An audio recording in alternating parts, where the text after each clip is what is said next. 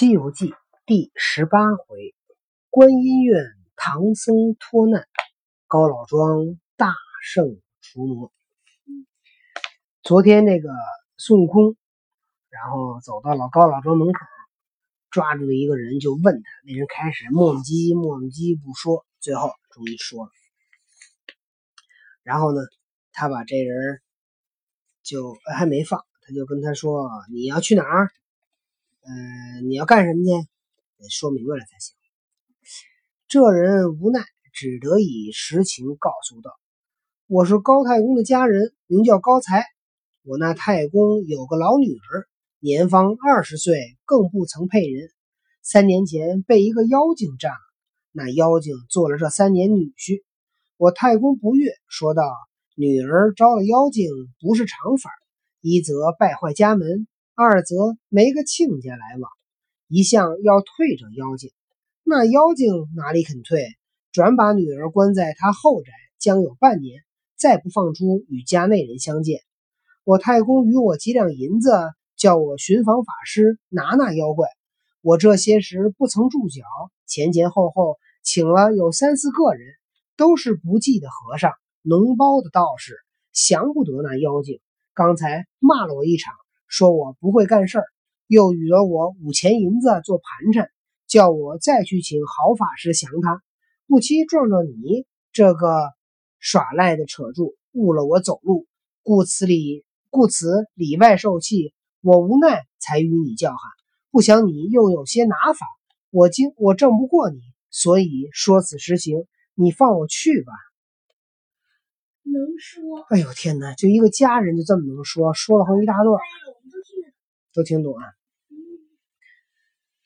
这个行者道：“你的造化，我有营生，这才是凑四合五合六的勾当。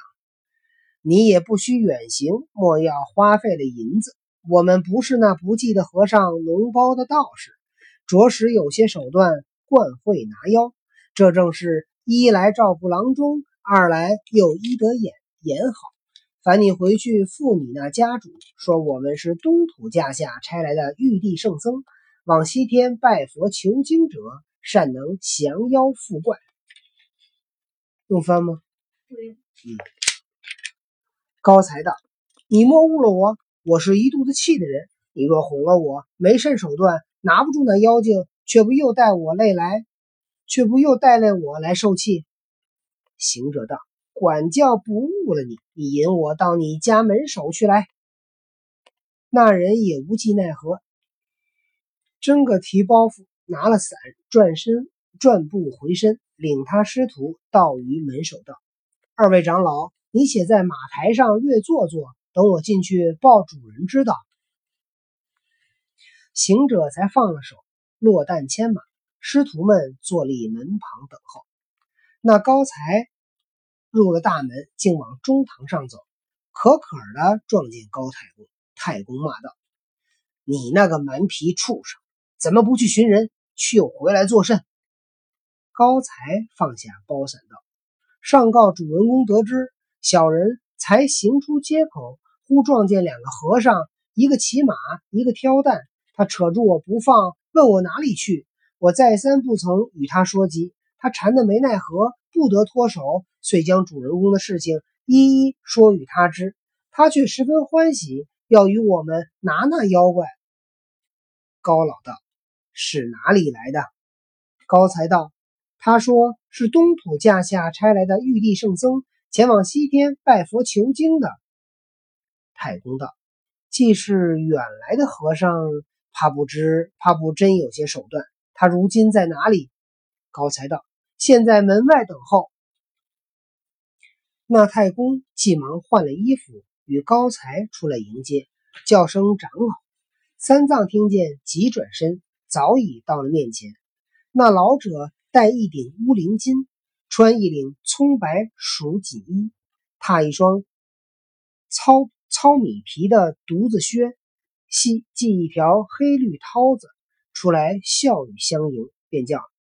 二位长老作揖了，听懂了吗？前面三藏还了礼，行者站着不动。那老者见他相貌凶丑，便就不敢与他作揖。行者道：“怎么不唱老孙诺？怎么不跟我打个招呼？”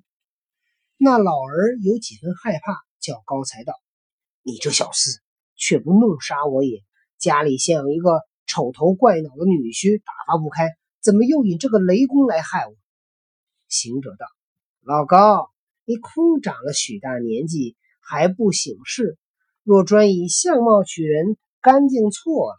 我老孙丑字丑，却有些本事，替你家擒得妖精，捉得鬼魅，拿住你那女婿。”还了你女儿便是好事，何必谆谆以相貌为言？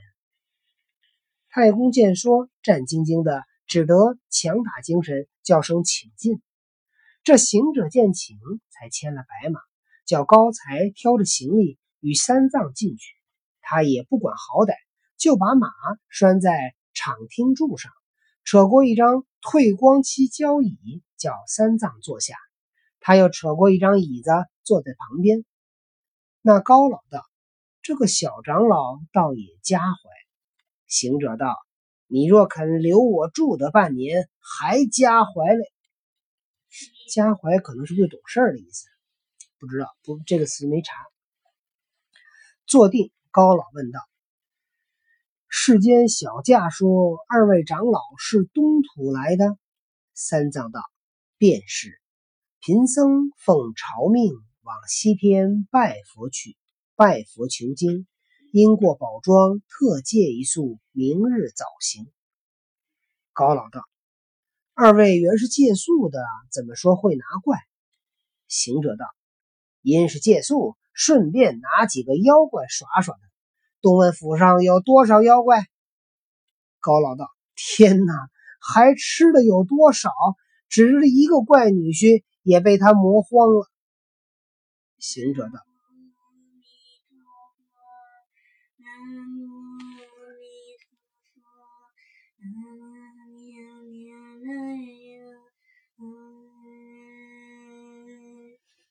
好家伙，还唱一段。”行者道：“你把那妖怪的始末有多大手段，从头说说我听，我好替你拿他。”高老道：“我们这庄上。”自古至今也不晓得有什么鬼祟魍魉、邪魔作号，只是老拙不幸，不曾有子，只生三个女儿，大的唤名香兰，二的名玉兰，第三个名翠兰。那两个从小配于本庄人家，只有小的个要招个女婿，指望他同我同家过活，做个养老女婿。撑门抵户，做活当差。不期三年前，有一个汉子，模样倒也精致。他说是福陵山上人家，姓朱，上无父母，下无兄弟，愿与人家做个女婿。我老卓见这般一个无根无伴的人，就招了他。一进门时，倒也勤谨，耕田肥地不用农具，收割田禾不用刀杖。婚去名来。其实也好，只有一件，有些会变嘴脸。他说：“那个，那个叫养养老女婿什么意思？知道吗？就古代啊，讲究这个女的一结婚就嫁到了男方家，这辈子基本上就不回来了，回来偶尔偶尔来回娘家走一走，那么就是算变成那男方家的人了。然后呢，就会有好多人呢，就是。”那个有的家里边比较有钱，他养了个姑娘，但他没有儿子呀，他怎么办呢？等着儿子闺女要嫁出去了，谁养活他？等他老了，所以就招个上门女婿，招了上门女婿以后，将来这家产我就都给你了，但是呢，你得给这个老人的养老送终，这叫养老女婿。他说这个女婿啊，这个姓朱，就变嘴脸，行者道：“怎么变呢？”高老道出来时是一条黑胖汉，后来就变作一个长嘴大耳朵的呆子，脑后又有一溜鬃毛，身体粗糙怕人，头脸就像个猪的模样，时长却又甚大，一顿要吃三五斗米饭，早间点心也得百十个烧饼才够。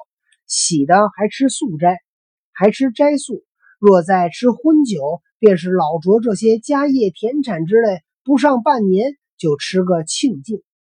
清就是空的意思，就吃光了。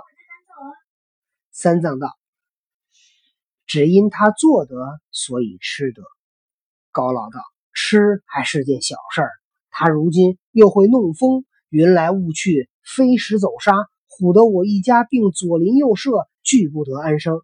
又把那翠兰小女关在后宅子里，一发半年也不曾见面，更不知死活如何。